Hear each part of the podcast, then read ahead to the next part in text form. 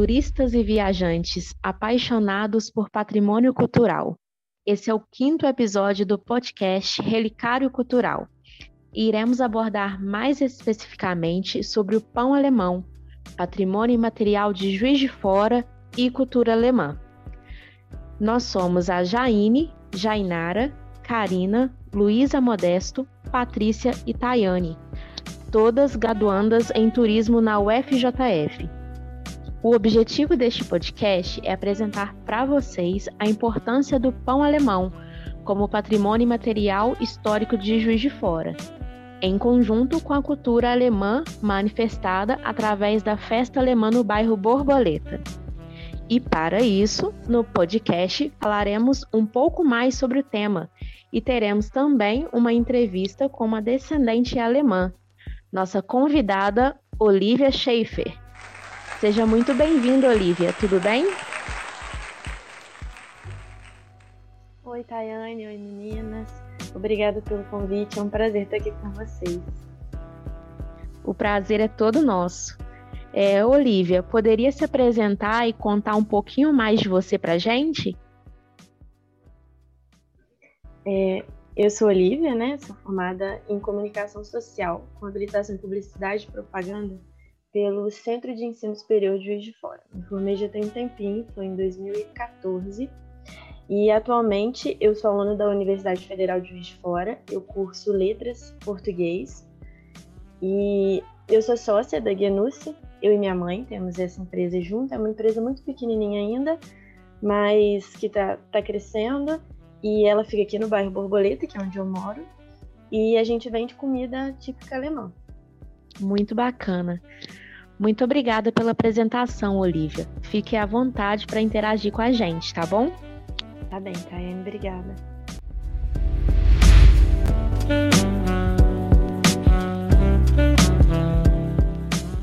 Agora iremos apresentar o famoso pão alemão e sua história enquanto patrimônio imaterial de Juiz de Fora, sendo que em 2020 completa 11 anos que o pão alemão é considerado patrimônio, dado que seu registro como bem de natureza imaterial, no caso específico do modo de fazer o pão alemão, foi publicado no Diário Oficial do Município de Juiz de Fora no dia 6 de maio de 2010, por meio do Decreto 10.232.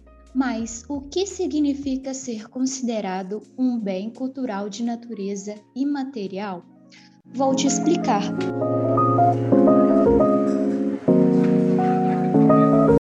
São considerados bens de natureza imaterial todas as práticas e manifestações de um determinado grupo social, como, por exemplo, as festas e as manifestações religiosas e também os saberes e os modos de fazer e os ofícios. Vamos dar alguns exemplos o modo artesanal de fazer o queijo em Minas Gerais, o ofício das baianas do acarajé, dentre outros. Como uma maneira de reconhecer e salvaguardar a importância cultural dessas ações, essas manifestações, esses modos de fazer e esses ofícios podem ser escritos em um livro próprio que é o livro de registro dos bens de natureza imaterial do órgão competente. E foi exatamente isso que aconteceu com o pão alemão em Juiz de Fora. Ele foi escrito no livro de registros de bens imateriais, coordenado pela FUNALFA, Fundação Cultural Alfredo Ferreira Laje. Esse fato ocorreu pelo valor histórico e cultural do pão alemão, visto que a origem da receita está vinculada à imigração dos colonos alemães. E também as tradições mantidas pelos imigrantes no Brasil e em Juiz de Fora, considerando assim a inegável importância do pão alemão para a comunidade juiz-florana e seus descendentes. Nesse sentido, Olivia, Enquanto descendente alemão, conte-nos um pouco sobre a sua história e a história de sua família. E qual é a sua conexão com o pão alemão?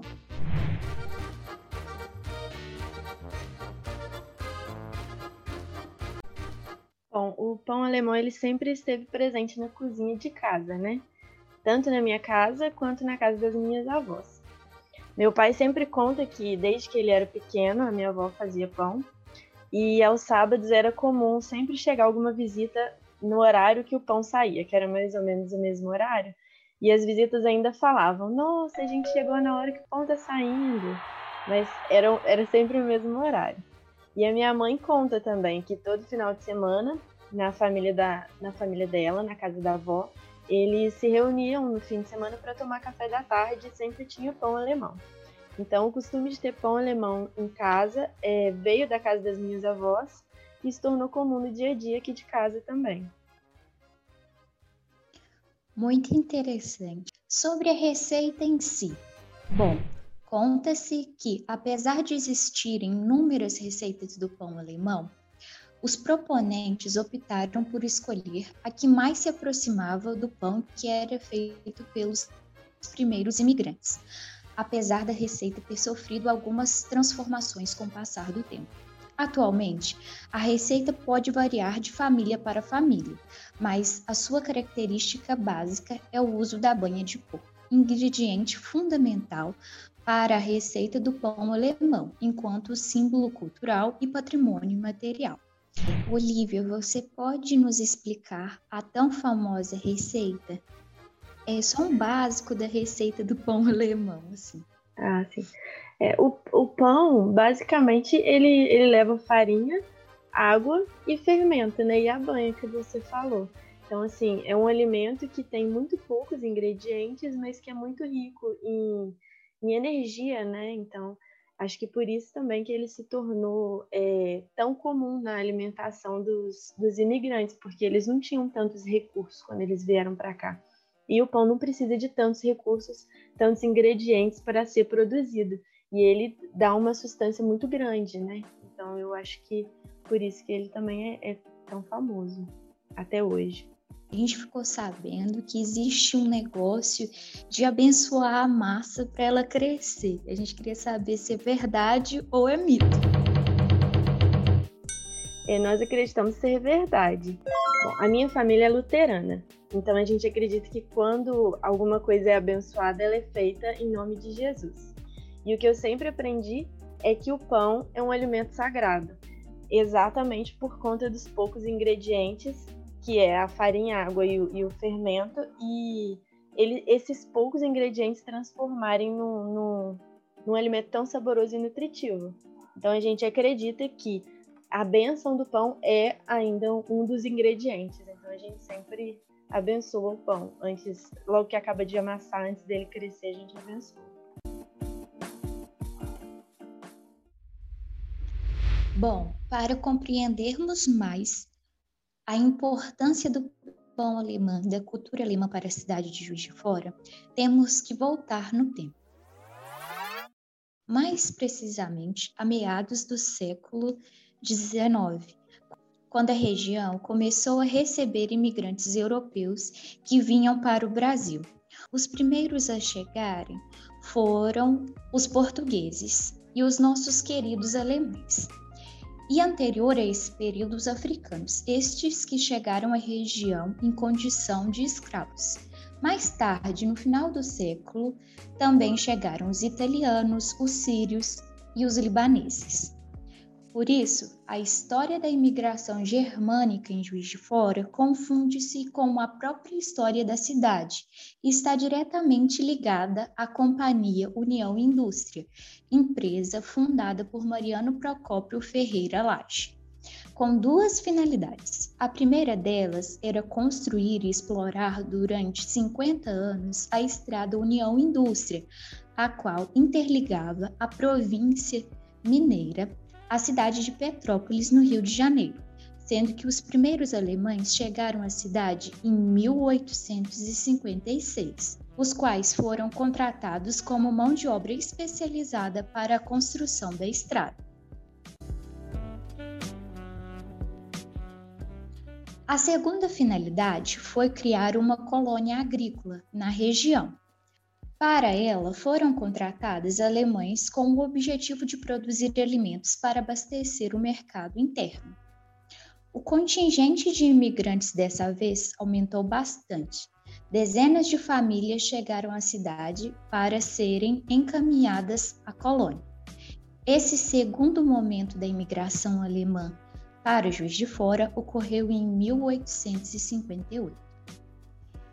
E aí, os alemães, as famílias alemãs, antes de saírem mesmo da Alemanha, elas assinavam um contrato com o Mariano Procópio, que ao chegarem eles já teriam né, assegurado uma moradia durante um ano.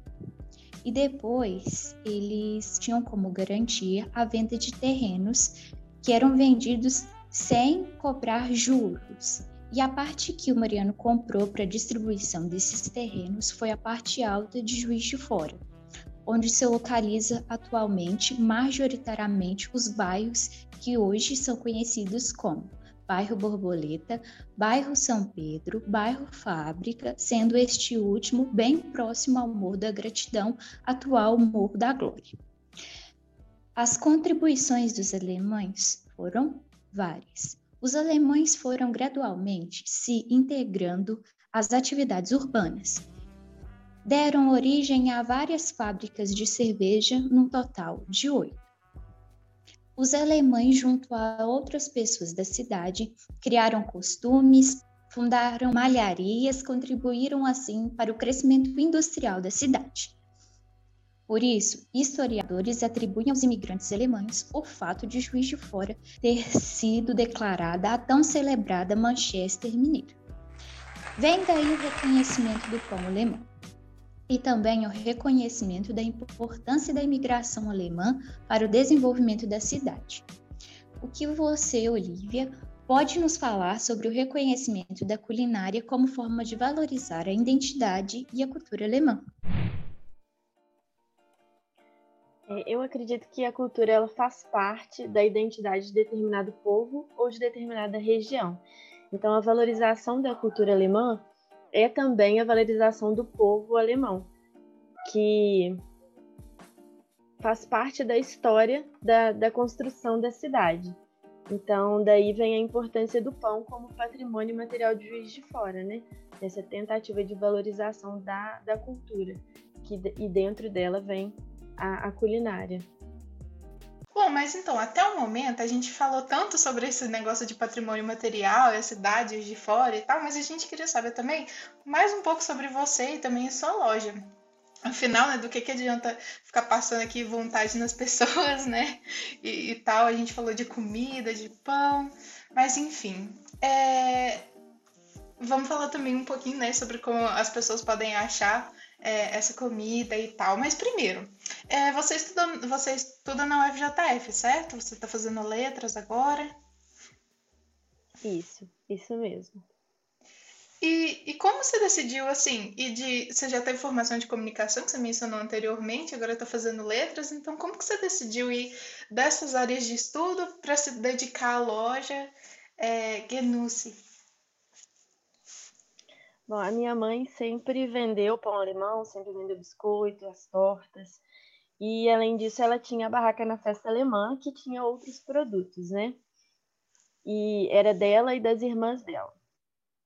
Quando eu estava na comunicação, uma das disciplinas que eu cursei pedia que a gente tivesse clientes reais. E a minha mãe vendia essas coisas, mas ela não tinha um nome, não tinha uma logo, não tinha nada disso. E a gente decidiu pegar minha mãe como cliente dessa cliente real dessa disciplina que a gente precisava. E aí, nesse momento, a gente criou o nome, Genuce, criou a logo, criou o Facebook, que na, na época ainda não tinha Instagram, e o Instagram veio só depois, mas foi dessa forma, assim, que a Genuce entrou, que a Genuce surgiu, né? Assim, ela já existia antes, mas não com o nome de Genuce. E quando eu terminei a faculdade de, de, de comunicação, eu, eu acabei não trabalhando na área, fui fazer letras, e agora, durante a pandemia, que a gente resolveu dar um gás maior na, na, na né? E aí, eu, por falta de tempo, não fazia nada com minha mãe, e depois, com a pandemia, acabou que eu e minha mãe começamos juntas a, a, a investir mais na, na empresa Genuce, e ela tem crescido bastante. E acabou se tornando, assim, a nossa ocupação profissional atualmente, né? Ah, que ótimo. Então vocês se dedicam assim totalmente à loja, né? Atualmente. Certo. Isso, a loja e, e, no meu caso, a, a faculdade de letras, que eu uhum. ainda quero terminar. Ótimo, não, mas que interessante, que bom que surgiu assim uma oportunidade de, de colocar é, a loja assim no mapa, né? Dar um upgrade em toda a, a forma com que vocês estavam organizando e gerenciando a loja. Nossa, que bom que tá dando resultado, então. Mas, assim, é, pelo que a gente pode ver no Instagram. Ah, e a propósito, vocês que estão ouvindo, é, se vocês ainda não conhecem o Instagram da loja, eu fortemente recomendo dar uma olhada, porque vocês com certeza vão morrer de vontade de comer tudo, igual eu tive quando eu olhei.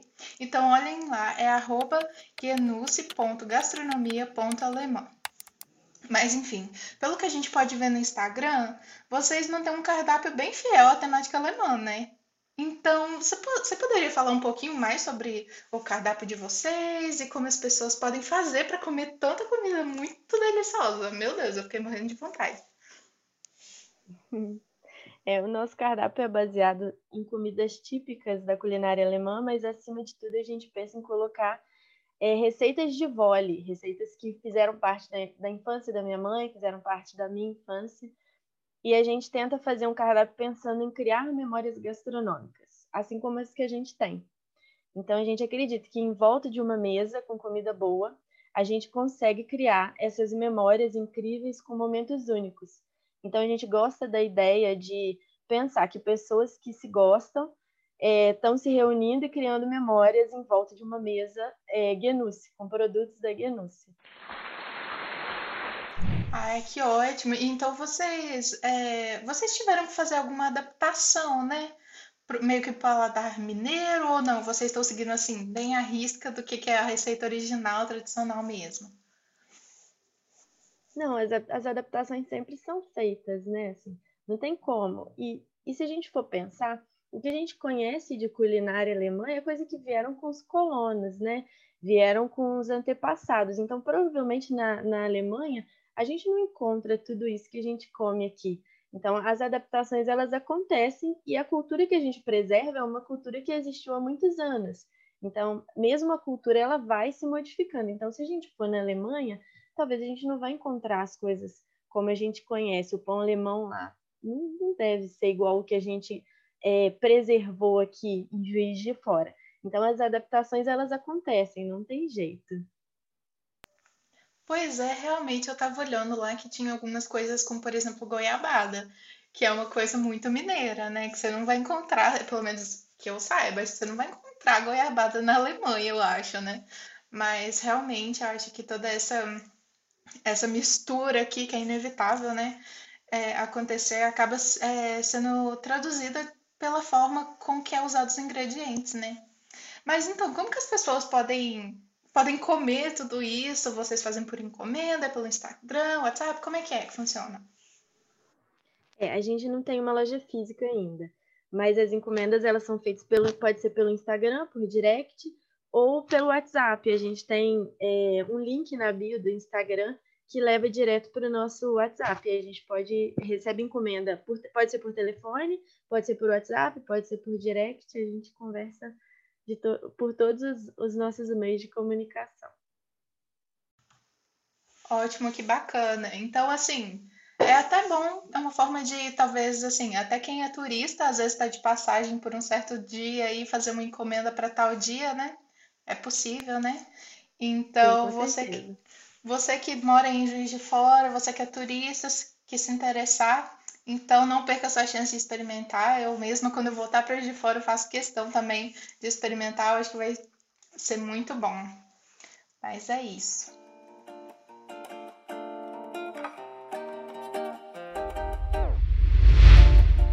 Digamos que, nessa consagração, destacam-se os habitantes do bairro Borboleta, já que foi pelo ímpeto de seus moradores descendentes da cultura alemã que o pão alemão tornou-se símbolo da cultura germânica jusforana e patrimônio material da cidade. É realmente incrível a força e presença dessa cultura para a cidade. Nesse sentido, Irei contar para vocês um pouco sobre esse bairro que é um dos mais tradicionais de Juiz de Fora e que possui uma história e cultura riquíssima. O bairro Borboleta foi colonizado por alemães que se localiza na zona oeste da cidade de Juiz de Fora. Ao passar pelo bairro, é possível perceber a influência alemã por meio de suas construções. Algumas delas possuem detalhes da bandeira da Alemanha e restaurantes que possuem comidas típicas do país. Tanto que em 2018, uma lei municipal foi sancionada proclamando o bairro Borboleta oficialmente como um bairro alemão. E aí, Olivia, fala um pouquinho da sua perspectiva sobre o bairro Borboleta para gente?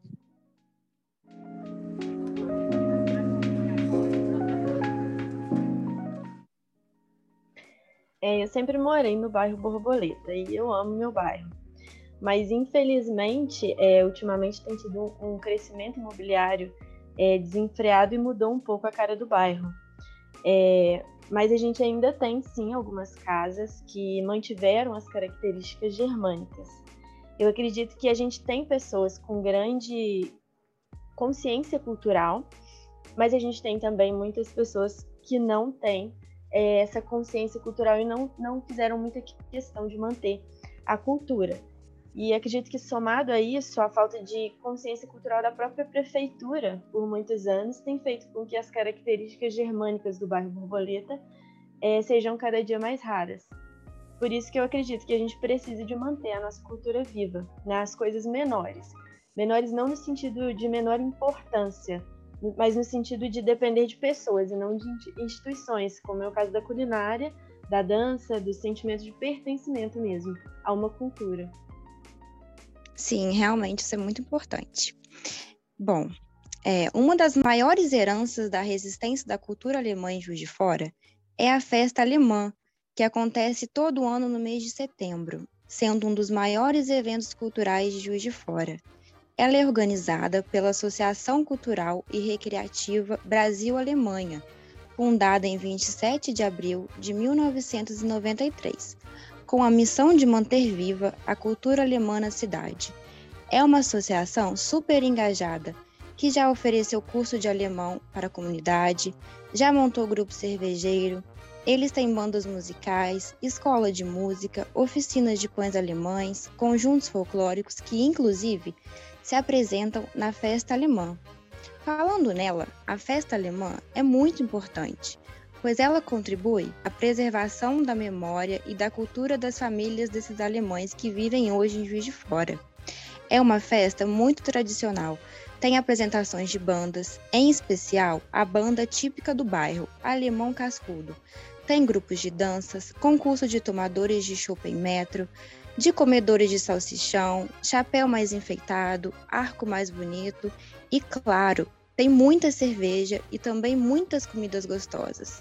Pão alemão, torta alemã, cucas, chucrute, joelho de porco, salada de batatas, salsichão, coxinha desfiada de joelho de porco, enfim, muitas coisas gostosas. E é um ambiente super familiar. Vale a pena você ir, viu? Devido à pandemia, a última edição da festa alemã, em 2020, foi feita em uma versão diferente. Foi realizado através de serviços de delivery a entrega dos pratos que foram feitos pelos restaurantes participantes. Olivia, você acha que vale a pena conhecer a festa alemã? É, a, a festa alemã é o maior evento da cidade quando dizemos sobre cultura alemã, em Juiz de Fora.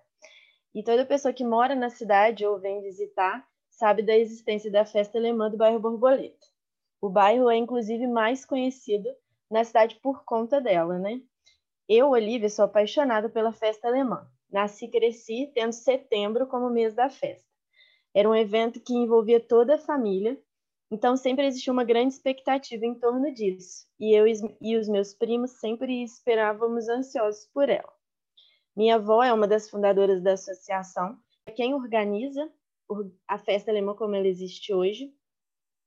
E a configuração da festa e a organização sofreu algumas modificações. O local, por exemplo, foi modificado.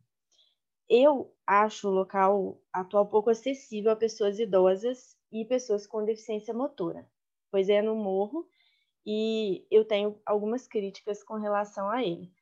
Além da gestão gastronômica, que se tornou um pouco menos cultural e mais comercial. Mas isso são observações pessoais minhas, é, de alguém que acompanhou a festa desde muitos anos. Mas mesmo com essas modificações, eu ainda amo a festa, vou, estou presente praticamente todos os dias de festa e acredito que vale muito a pena conhecer. Não, mas então, nossa, isso que você falou eu achei muito interessante, porque geralmente a gente não tem essa perspectiva de, de uma pessoa que faz parte da festa, né? A gente só mesmo ouve falar, eu mesmo não sou de de Fora, então eu só ouço falar, nunca nem participei, mas eu fico muito empolgada de, de ouvir, tipo, todos, todo esse relato que você teve e tal, que você fez aqui pra gente.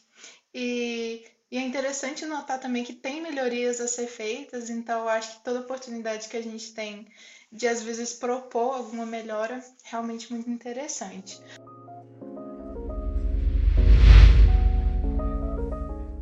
Olha, gente, o papo tá muito bom, mas a gente tá encerrando esse episódio por aqui.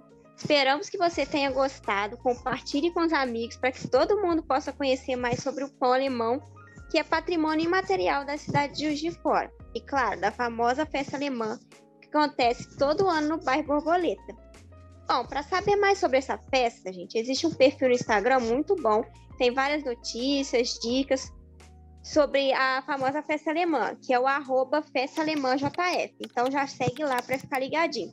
Aí em setembro eles irão lançar um guia gastronômico super completo. Então já deixa anotado aí para não esquecer.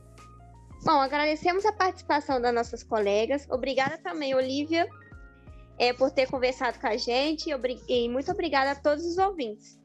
Se quiser experimentar um pouquinho da culinária alemã, gente, a Olivia tem esse perfil maravilhoso da loja dela, cheio de coisa gostosa. Então, não esqueça de seguir também. Ah, e não se esqueça também de ouvirem os outros episódios da série Relicário Cultural, que estão incríveis. E, claro, de conhecerem mais sobre os patrimônios de fora, tanto materiais quanto imateriais. Olivia, você quer deixar algum recado para os nossos ouvintes? Eu só queria agradecer vocês pelo convite. É, foi um papo muito bacana, muito interessante. E sigam a gente lá no Instagram e procurem saber um pouco mais sobre a cultura germânica, porque ela é muito interessante. E é isso aí. Hum. A gente que agradece, Olivia. A, a cultura germânica é muito linda mesmo. Bom, em nome do grupo, a gente agradece também a todos que tiraram um tempinho para nos ouvir. Obrigada, gente. Abraços.